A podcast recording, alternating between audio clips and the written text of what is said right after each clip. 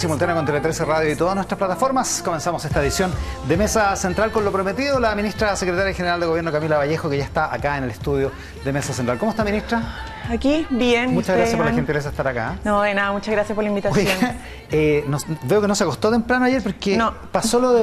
Vamos a hablar de muchas cosas, pero partamos por lo más reciente, esto de Valparaíso y la performance, por decirlo de alguna manera, de este grupo artístico, Las Indetectables eh, yo sé que usted puso en Twitter, eh, pero me gustaría saber más su opinión respecto de lo que, de lo que pasó anoche en Valparaíso. Sí, eh, decir la performance, yo creo que ni siquiera da para performance. Es un hecho totalmente repudiable, condenable, inaceptable, escandaloso, es ofensivo además, no solamente para nuestro símbolo patrio como es la bandera, sino que para los niños y niñas y adolescentes. Habían familias presentes. Mm. Entonces, los espacios públicos son de todo y en los espacios públicos también hay niños y niñas y hay que protegerlo, hay que resguardarlo. No podemos permitir que este tipo de manifestaciones o de actos se den eh, en el espacio público donde se pueda atentar contra eh, nuestra niñez. Así que tenemos un mandato más especial desde la subsecretaría. Sabemos que tenemos una institucionalidad también para la defensa de los niños, donde está la defensora de la niñez que también ha comprometido, ella ha anunciado acciones legales, pero desde la subsecretaría de la niñez, que es la que corresponde al gobierno, también hemos hemos dispuesto aquello. Nos parece que no podemos quedarnos de brazos cruzados frente a este tipo de situaciones. La Subsecretaría de la Niñez eh, denunció ante el Ministerio Público por la vulneración de los derechos de los niños, por la vulneración a la niñez en este caso. Sí, hay, hay dos artículos, que el 373 y el 495 al menos, eh, que es lo que pudo estudiar eh, durante estas horas la Subsecretaría, por cierto, que que, vamos a poner a disposición y ya lo pusimos ante el Ministerio Público estos antecedentes. ¿Y el eventual delito del traje a la bandera que está previsto en la Ley de Seguridad del Estado? Bueno, eso es parte de las evaluaciones que hay que hacer, esto eh, al menos quisimos eh, primero actuar primero también ese delito quisimos primero eh, actuar respecto a los derechos de los niños y niñas y también de respecto a las ofensas a la moral a la familia al orden de la familia que es todo lo que está en el 373 y todo lo que ofenda cierto al país respecto a lo que está establecido ahí.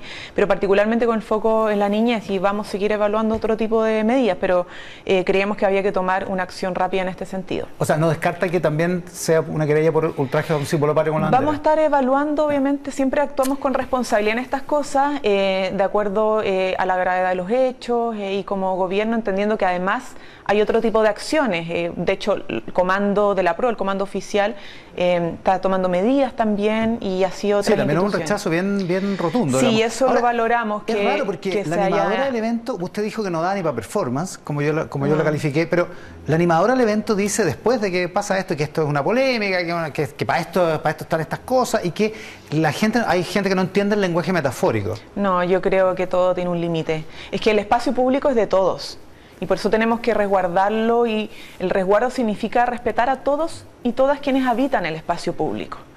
Eh, y creo que eso no respetó eh, eh, a todos los que están, además no solamente a los niños, yo creo que también a la gente que estuvo en el acto, familias completas. Eh, sí, uno puede ser adulto y ofenderse también, digamos. o sea, partiendo, yo vi, no puedo ni terminar de verlo, no pude terminar de verlo, me sentí ofendida. Oiga, eh, ¿vamos a esta semana? Sí. no hay días ni semanas fáciles, pero esta semana parte partió también para el gobierno, ¿no? ¿No encuentra usted? Porque el, lunes ingresan las indicaciones para el proyecto 40 horas al Senado, el martes lo presentan, y presentan en un contexto eh, que la, ministra Jara, que es su compañera de partido además, eh, se lleva todos los aplausos porque aparentemente consigue un acuerdo. Hay algunas dudas respecto, al final si el acuerdo está o no, pero pero, pero se presenta una cuestión súper transversal en un, en un mundo que usted sabe que nos tapa cosas muy transversales. Entonces parecía un éxito que el gobierno iba, iba a aprovechar, digamos. Sí, bueno, nosotros lo dijimos al comienzo, vamos a ser un gobierno marcado por el diálogo eh, social y es lo que hicimos con la reforma tributaria en primer lugar, liderada por el ministro Marcel, que se convocó un diálogo amplio, cuestión que nunca jamás se había hecho en la historia de nuestro país para conversar sobre temas tributarios. Eh, se ha hecho con la reforma previsional también, liderada por la ministra Jara, y también lo dijimos con las 40 horas y así se hizo. Este proyecto se presentó en 2017, si lo hubiéramos aprobado en ese entonces ya estaría vigente las 40 horas, pero estamos ahora como siendo gobierno, tenemos más posibilidades también de encauzar de mejor manera esta propuesta de reducción de la jornada laboral de las 40 horas. Me acuerdo, que estuvo aquí con la, con la diputada Canela, ¿se acuerdan que estuvieron juntas? Exactamente. El, Claro, porque cuando nosotros lo presentamos y lo empujamos fue como parlamentarios y ahí tenemos ciertas limitaciones para eh, gestionar y anexar otros elementos que pudieran fortalecer el proyecto. Hoy día se hizo, liderado por la ministra Jara, en un diálogo amplio con, o sea, fue inédito que estuvieran eh, algunos que incluso en un momento era un poco más crítico, hoy día están sobre la mesa conversando sobre esto.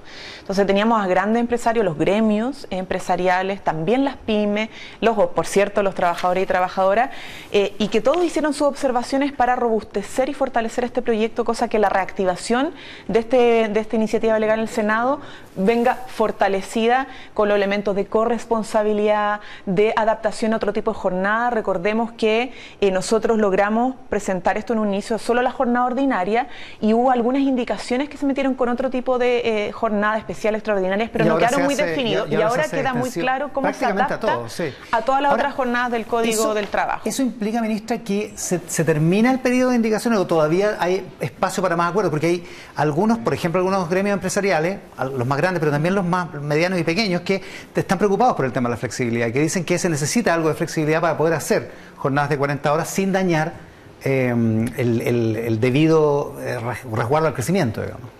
Bueno, hay una adaptación, ¿ya? y eso implica una flexibilidad. Primero, la gradualidad. Estamos hablando de cinco años, igual como lo proponíamos nosotros, con la diferencia es que no hay diferencia, no hay valga la redundancia, diferencia entre grandes y pequeñas empresas. Claro, Entonces, el 2023 mm. reduciría un año, el 2025 otros dos y al 2027 los otros dos restantes. Entonces, eso ya permite una flexibilidad y una adaptación, además que a través del CENSE se va a acompañar específicamente a las pymes, porque en general los recursos del CENSE van a las grandes y hay un compromiso de direccionar el acompañamiento y las capacitaciones a las pymes para que puedan reorganizar su trabajo de mejor manera y para ser más productivos y adaptarse adecuadamente. Em, y por cierto, obviamente, los tipos de jornada, porque esto no se aplica como una hora menos en todos los tipos de jornada. O sea, tenemos las jornadas especiales, ¿cierto? Que son las que se organizan por mes, eh, o las jornadas eh, em, excepcionales, que son también las que administran, por ejemplo, los sistemas eh, de turno. Entonces, ahí hay una flexibilidad y una adaptación ya.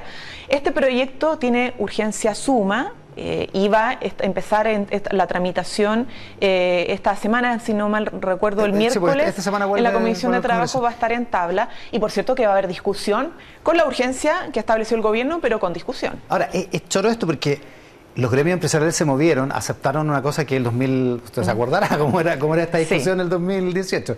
Em, pero la resistencia fue más sobre todo, más que nada del gobierno. Del gobierno, sí, sí, Me acuerdo ah, el, ministro Monker que puso un proyecto con la frase más polémica. bueno, en fin, ya. Pero se movieron. Sí.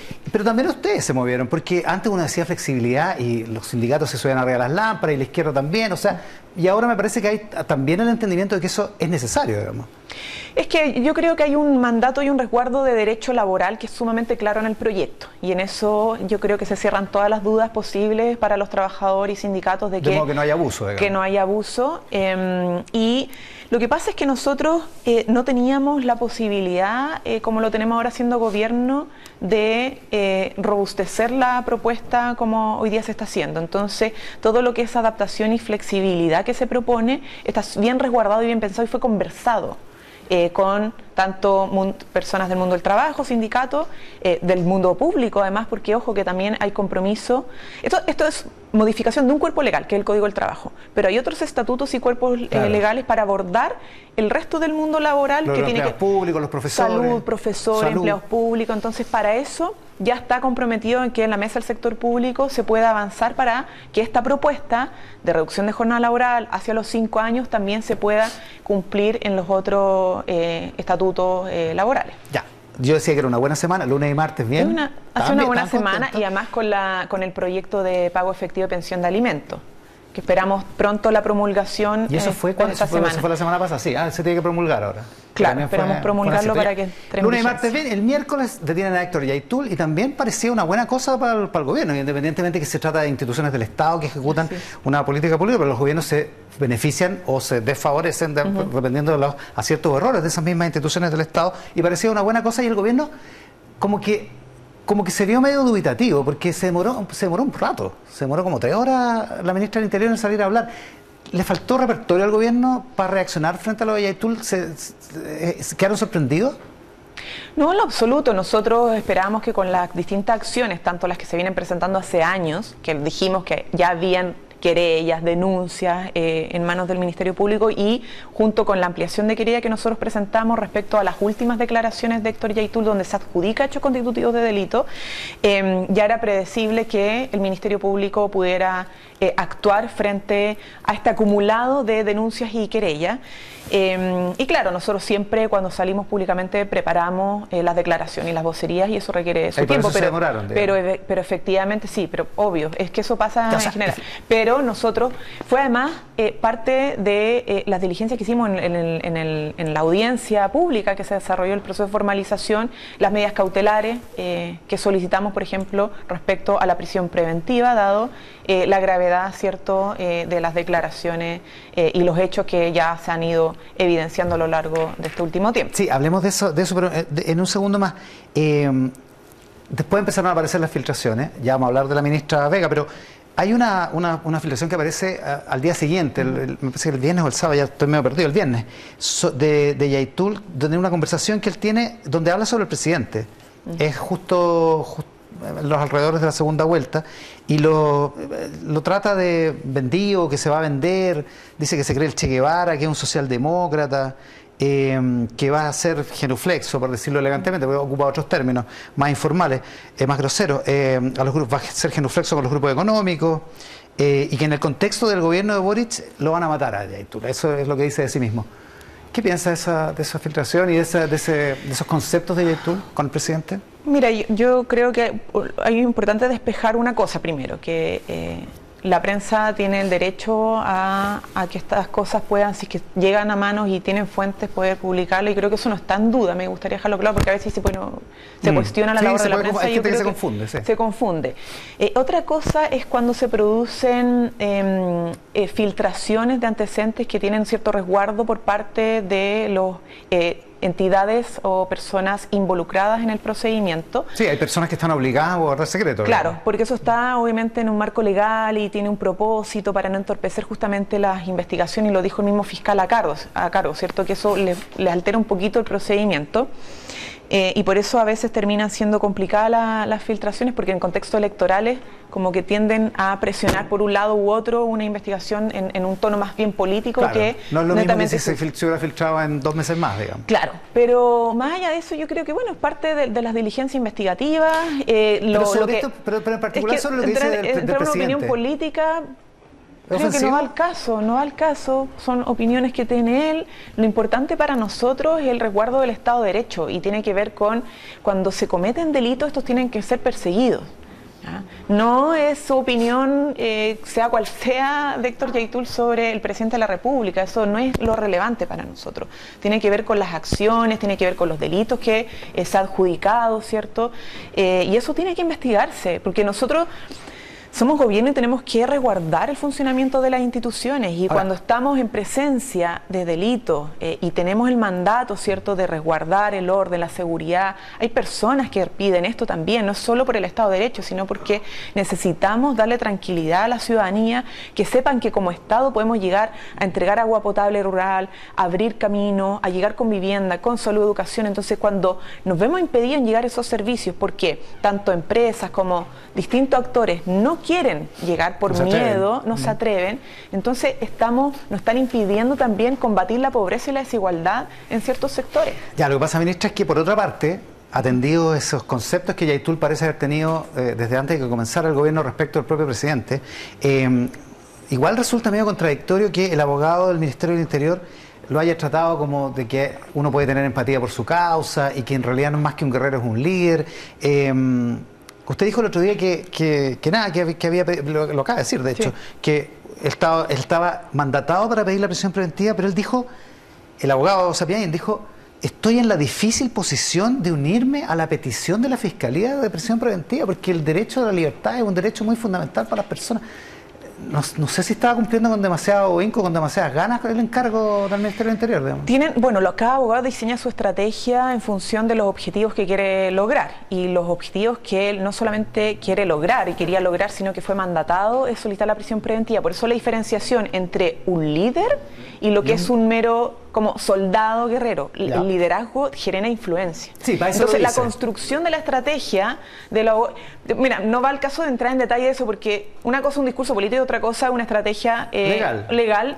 Eh, y en eso el abogado cumplió el objetivo porque fue mandatado. Entonces, yo ojo con esto porque yo pienso que se tienden a intervenir. Sacan un, un extracto de una cuña y algunos dicen que dijo como que una valoración no, la diferenciación entre el líder versus una persona que está mandatada, soldado, guerrero. Eso es como la construcción retórica que tiene, hace. Tiene sentido. Y eso, por eso, la solicitud de una prisión preventiva. no, claro, pero es que él como que, como que la está pidiéndome obligado. me veo en la difícil posición de concurrir a la petición del Ministerio Público. Mira, yo creo que es legítimo tener opiniones distintas respecto como a las apreciaciones en torno a su discurso y su intervención, pero lo importante es que en el marco de la estrategia que usó el abogado en relato era para conseguir lo que fue solicitado, que fue la prisión preventiva. Y lo consiguió, y el efecto lo consiguió. Y el Ministerio Público también, digamos. Y obviamente el Ministerio Público, por cierto, ha hecho también un buen trabajo. Eh, a propósito de otra cosa que dijo usted el viernes, es el Ministerio Público el que representa a la sociedad, digamos, ese es el ordenamiento, y el abogado del Ministerio del Interior logró, el Ministerio del Interior logró regresar después de haber sido eliminado de la causa Huracán, precisamente representando a las víctimas, que en este caso son Héctor Yaitul y otras personas que fueron encarceladas cuando Carabineros les inventó pruebas, es un escándalo. Em, en ese sentido se se ha advertido que este mismo abogado está representando a Yaitul en una cosa y está acusándolo en otra, digamos, porque él, porque él no está representando a la sociedad en el ministerio, como, abogado del Ministerio del Interior. Bueno, él está representando a las víctimas de ese caso. No, pero a ver, es que es como la sociedad chilena afectada por un hecho sí, pues, que eso está es de Ministerio Público, público conocimiento su gravedad por falsificación de instrumento público y efectivamente ingresó bajo esa razón eh, a la causa, como querellante. Y sí, pero la representación de la sociedad del no, no, pero Es que decir que el abogado defiende, es un defensor de Héctor Yaitul, es una falsedad absoluta.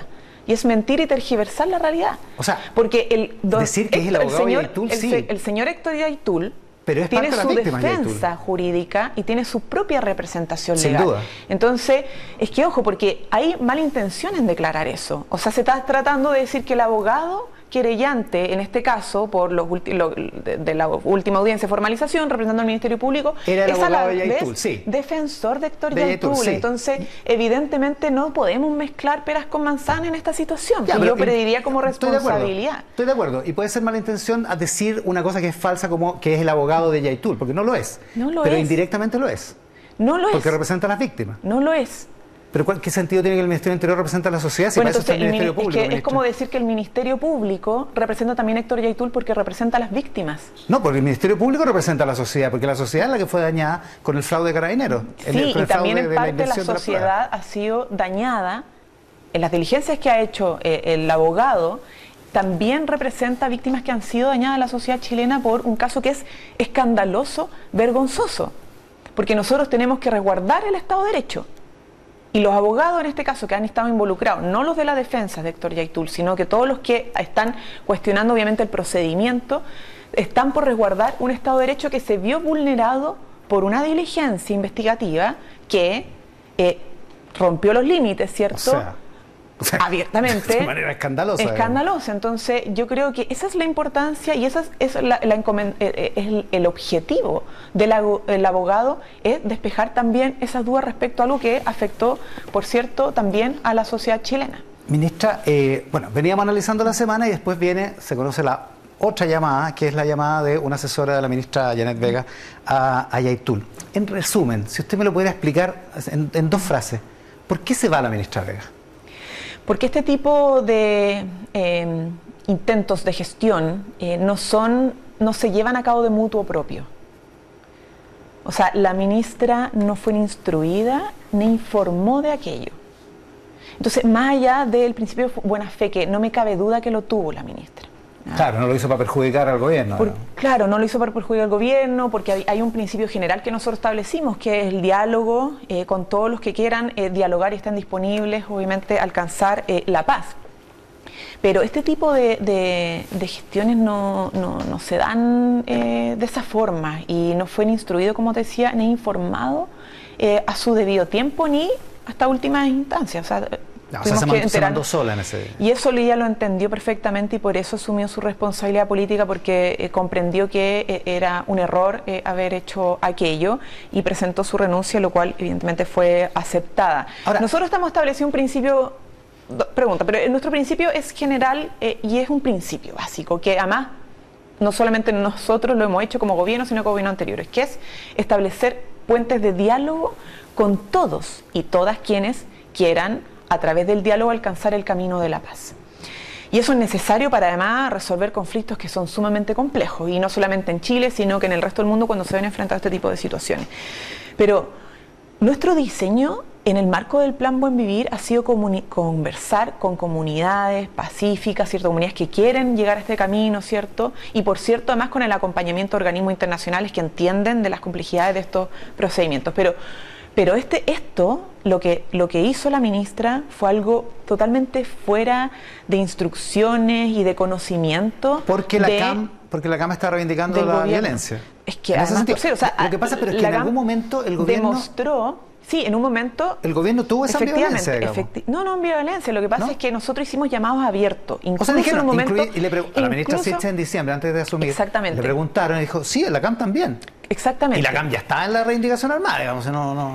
Claro, pero nosotros, como entrado en un gobierno, esperábamos que a propósito de nuestra estrategia nueva, ¿cierto? Y de nuestro plan, hubiera una como reflexión y hubiera una disposición distinta, decir, ok nosotros tomamos un camino antes, pero ahora consideramos que hay que cambiar cierto el camino para poder alcanzar una solución.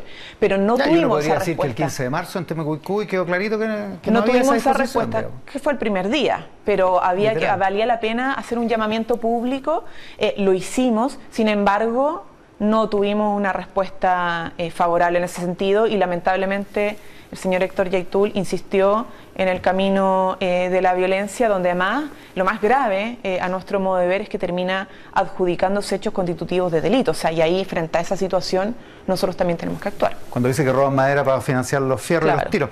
Oiga, eh, en el PP dicen que hay trato diferenciado porque la ministra no es de Prodignidad y como no es de Prodignidad le echaron a la primera.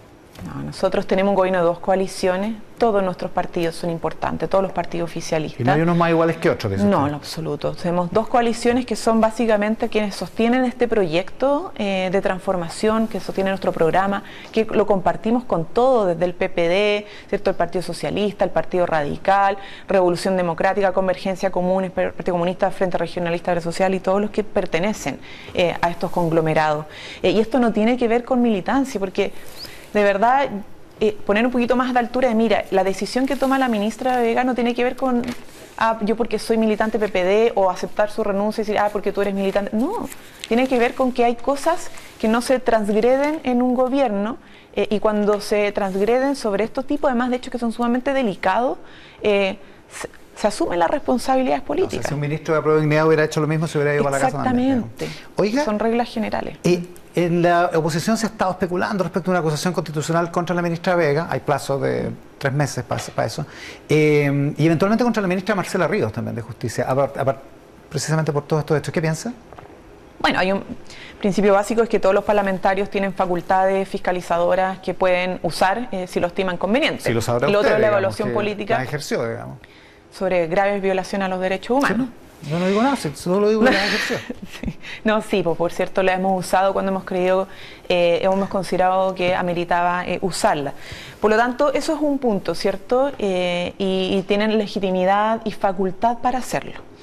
Sin embargo, la evaluación política nuestra es distinta. Primero, consideramos que no hay mérito. Segundo, creemos que hay una utilización política sistemática de la oposición en utilizar los requerimientos en la Contraloría, en llevar a Fiscalía, en la amenaza, acusaciones en la interpelación, que son sistemáticas y que ya han arrojado algunos resultados, por ejemplo, conmigo. O sea, me presentaron y probablemente seguirán presentando muchos requerimientos, ¿cierto?, en la Contraloría y la Contraloría. Y fue bien. Y acusando, pero es que, pero es que mm. ojo, porque hicieron toda una parafernalia, acusando intervencionismo, de mi parte, que estaba interviniendo en el proceso electoral, que esto era gravísimo, etcétera, etcétera. Y hoy día la Contraloría dice que no hay ningún tipo de irregularidad en todas las acusaciones que se me hicieron y la oposición ha guardado silencio. Un silencio sepulcral. O sea, no han dicho ni siquiera una valoración. Es que en eso les fue mal, digamos. Pero es que, pero, pero si uno en política tiene que saber decir cuando se equivoca, tiene que ser un poco más noble, ¿cierto?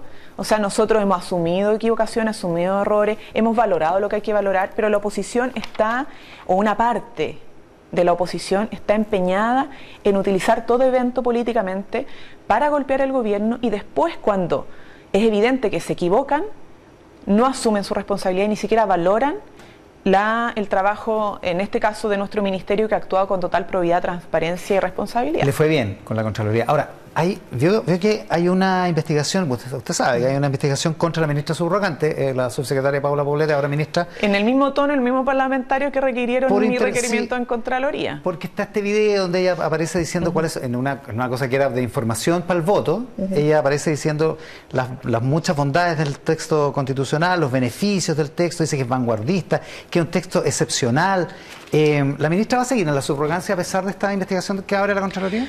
La ministra sigue la subrogancia y como hemos dicho, y me tocó a mí también señalarlo, cada vez que hay investigación de Contraloría, solicitud de las mismas personas eh, que hicieron los requerimientos en mi contra, vamos a colaborar con la Contraloría y toda la disposición porque nos parece importante el rol que juega Contraloría, sobre todo porque cuando hace su trabajo se pueden disipar dudas, sea estableciendo que efectivamente hay responsabilidades, sea aclarando que no las hay porque no hay irregularidades. Y en eso nuestra total disposición. ¿Los adjetivos que usa las, en ese entonces subsecretaria, qué le parecen? Yo entiendo en contexto que le da comparación con otros, con otros procesos internacionales, porque nuestro proceso es distinto a otros procesos que han vivido otros países para cambiar la constitución. Pero eso lo tendrá que, determinar la Contraloría y la tranquilidad de la vanguardia igual es un, es un adjetivo positivo, digamos. O sea, hemos hecho un proceso. excepcional. Es que hemos tenido un, un, proceso que ha sido inédito y bien valorado, porque por primera vez. No está hablando del proceso, está hablando del texto, del texto que está previsitándose, digamos. Es que es un, me obliga a tener que referirme a esto, pero nosotros tenemos hoy día no solo un proceso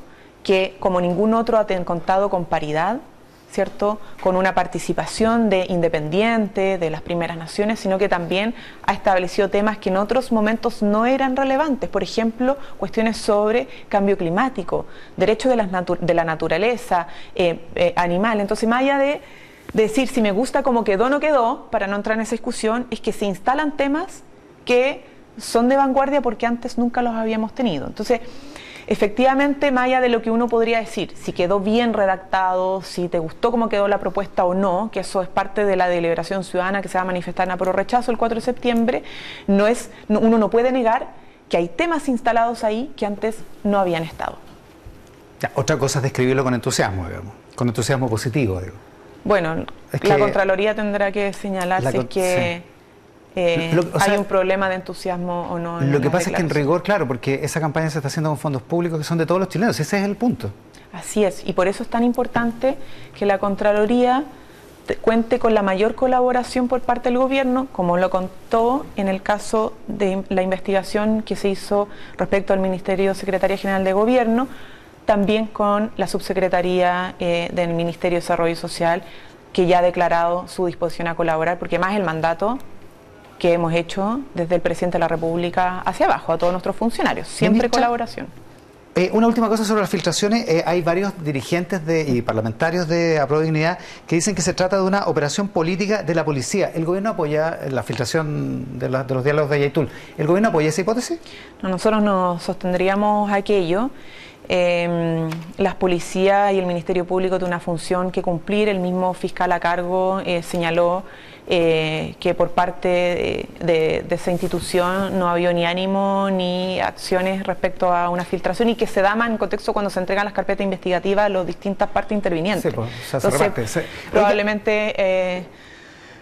Eh, bueno, no nos corresponde a nosotros determinar eso. ¿ya? Eh, efectivamente, hubo una filtración, salió a la luz pública un antecedente que el mismo fiscal ha dicho que probablemente no es relevante para la investigación Em, y que evidentemente se ha utilizado políticamente, eso no es innegable, pero nosotros no nos corresponde determinar aquello y no vemos eh, por parte de nuestras instituciones esa, esa disposición. y una última duda sobre esto. El abogado defensor de Yaitul, Rodrigo Román, dijo ayer que a él lo habían llamado del gobierno durante este periodo eh, para establecer contacto y nexo. ¿A qué se puede referir? Mm, mira, aquí entra una cuestión de polémica en torno a declaraciones. Nosotros podemos reiterar y asegurar, y así lo ha dicho el presidente, me ha tocado decirlo a mí, y total y absolutamente que no ha sido instruido ni tengamos ningún tipo de conocimiento de ninguna gestión. Nosotros no hemos instruido porque además hicimos un llamado que es público, que no tuvo buena respuesta, ya como prácticamente a semanas, eh, y que por lo tanto nuestro camino eh, y todas nuestras conversaciones ha sido con comunidades pacíficas que han entendido la importancia de encontrar una solución permanente a este conflicto histórico. Y eso ha sido en el marco de nuestra estrategia de Plan Buen Vivir. Entonces, la verdad es que no nos corresponde hacernos cargo de las declaraciones del abogado defensor. Lo que nosotros sí podemos señalar y de lo cual no hacemos cargo es que no había ningún tipo de instrucción por parte del gobierno a hacer ese tipo de diligencias o gestiones. O sea, nadie, si alguien lo hizo, se está mandando solo. Oiga, hablemos política un poco, en una semana más vamos a contar los votos. Eh, ¿Qué se juega el gobierno el próximo domingo? Yo creo que el gobierno se juega lo que se juega el país, que es una decisión determinante para el presente y el futuro, eh, y lo que nos más nos interesa es que esa, esa deliberación democrática, que esperemos que cuente con una amplia participación, eh, ojalá todos vayan a votar, no solo porque es una obligación hacerlo, sino porque es una responsabilidad histórica el hacerlo, es que el proceso se dé de manera tranquila, de manera transparente, eh, con todas las facilidades y facultades para que la gente pueda ejercer su obligación y su derecho a sufragar. Entonces, no estamos jugando en que el proceso sea participativo, sea amplio, sea tranquilo, sea con respeto, porque estamos en un momento de mucha tensión eh, y esperamos que evidentemente la gente pueda también, junto con el gobierno, eh, y así nos hemos encargado a través de nuestro ministerio, cuidar este proceso que es sumamente valioso e importante, porque en verdad nunca lo habíamos tenido, nunca habíamos tenido esta posibilidad. Entonces, este momento de poder definir si nos gusta o no nos gusta una propuesta de nueva constitución es un proceso que debemos cuidar. Todos y todas. Eso es la dimensión de los efectos como sociales, pero los efectos políticos, ¿qué se juega el gobierno? En los efectos políticos, bueno, son dos de ganar el apruebo, nosotros todo el desafío de la implementación, evidentemente ¿Sería un respaldo al gobierno el apruebo? No, yo no, lo, yo no, lo pondría en ese sentido. Eh, la verdad es que nosotros estamos jugados como gobierno en un proceso de cambios, de transformación. Nuestro programa así lo dice y vamos a seguir con ese proceso de cambio y transformación. No, nosotros probablemente lo que ha pasado siempre, que hay requerimiento ante el Tribunal Constitucional, eh, hemos tenido por parte de la oposición, no vemos que hay un ánimo de desistir de ese camino, de llevar reformas aprobadas a los tribunales, al Tribunal Constitucional, pero nuestro programa de gobierno va a seguir avanzando y lo vamos a seguir empujando porque ya lo hemos estado empujando con la reforma tributaria, la reforma previsional, las 40 horas, la reforma de salud, el sistema de cuidado y por lo tanto el, nuestro programa va a seguir eh, en su camino, porque nuestro mandato, en nuestro compromiso, en nuestro deber y en nuestra convicción. ¿Y si gana el eh, rechazo, ministra? Si gana el rechazo, el camino, bueno, es de continuar también con el proceso de cambio, porque nosotros es una somos un gobierno, transformador. O sea, digo, si el gobierno, independientemente si hay o no intervención electoral, más o menos, ¿eh? nosotros de lo que diga la Contraloría, el gobierno se jugó, digamos. Nosotros defendemos el principio democrático y nosotros defendemos la democracia y por lo tanto defendemos lo que delibere nuestro pueblo. No puede ser una derrota para el gobierno lo que por mayoría se determina en un país. A pesar, de que, a pesar, de que, la opinión de la mayoría mm. sea contraria a la del gobierno. Es que la opinión, a ver, nosotros eh, hay distintas evaluaciones respecto al texto, pero si la gran mayoría decide que no es este texto, sino que quiere iniciar otro proceso constitucional para una nueva propuesta, con todo lo que eso implica, bueno, eso es una decisión democrática que va a ser mayoritaria de ganar y eso es lo que se respeta. Y nuestro gobierno, como gobierno, para nosotros como gobierno es importante lo que definan las mayorías porque es un principio democrático regular y no puede ser nunca una derrota la deliberación democrática. ¿Y eso, ministra, no incide en el, en el rumbo del gobierno? El periodista Rienzi Franco en el Mercurio entrevista al presidente de la Cámara hoy día, Raúl Soto, en el Mercurio, y dice eh, que si eh, gana el rechazo, el eje se moverá hacia la moderación, hacia el centro izquierda. Yo no veo al gobierno con el eje exclusivamente en la izquierda después del plebiscito. Veo más bien al gobierno transformándose en una especie de centro izquierda. O sea, habla de efectos políticos, si es que gana el rechazo. Yo no me adelantaría ese tipo de conclusiones, la verdad. Eh, creo que em, aprovechar el resultado del plebiscito para hacer configuraciones de posicionamiento político en el gobierno distintas, como casi impuestas previamente, es un poco osado de mi punto de vista. Nosotros tenemos un programa que fue aprobado mayoritariamente porque recoge temas que son históricamente pendientes, las pensiones dignas, la salud digna, eh, el derecho a la educación, terminar con los abusos, la protección del medio ambiente, eh, los derechos laborales. O sea, no necesariamente va a cambiar la correlación de fuerza en el Pretender que el eje programático y por lo tanto también la correlación de fuerzas del gobierno tiene que cambiar producto de esto, yo creo que es un poco osado plantearlo desde ese punto de vista. Sacar esas conclusiones antes. Sacar esas conclusiones más antes.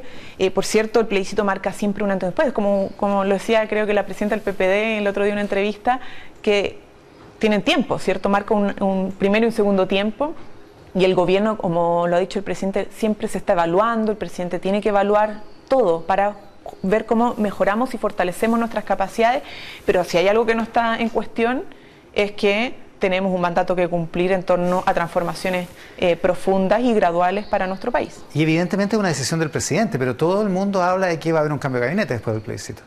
Bueno, es una decisión del presidente y por, cierto que, él tiene, y él tiene que evaluar. Bueno, lo de la ministra Vega se, tiene que ver con un hecho muy específico, pero la evaluación completa del gabinete es algo que el presidente tiene que llevar a cabo en el marco de lo que pueda suceder después de también el plebiscito. ¿Y no lo ha discutido con usted? ¿No le ha preguntado? Esas cosas yo no, me corresponde a mí eh, señalarlas. no me va a contar. No. ¿En comerciales? En comerciales, no, tampoco. ¿Tampoco? Ya, ok. Ministra, muchísimas gracias por la gentileza. muchas gracias a ti. La ministra secretaria general de Gobierno, Camila Vallejo, esta mañana.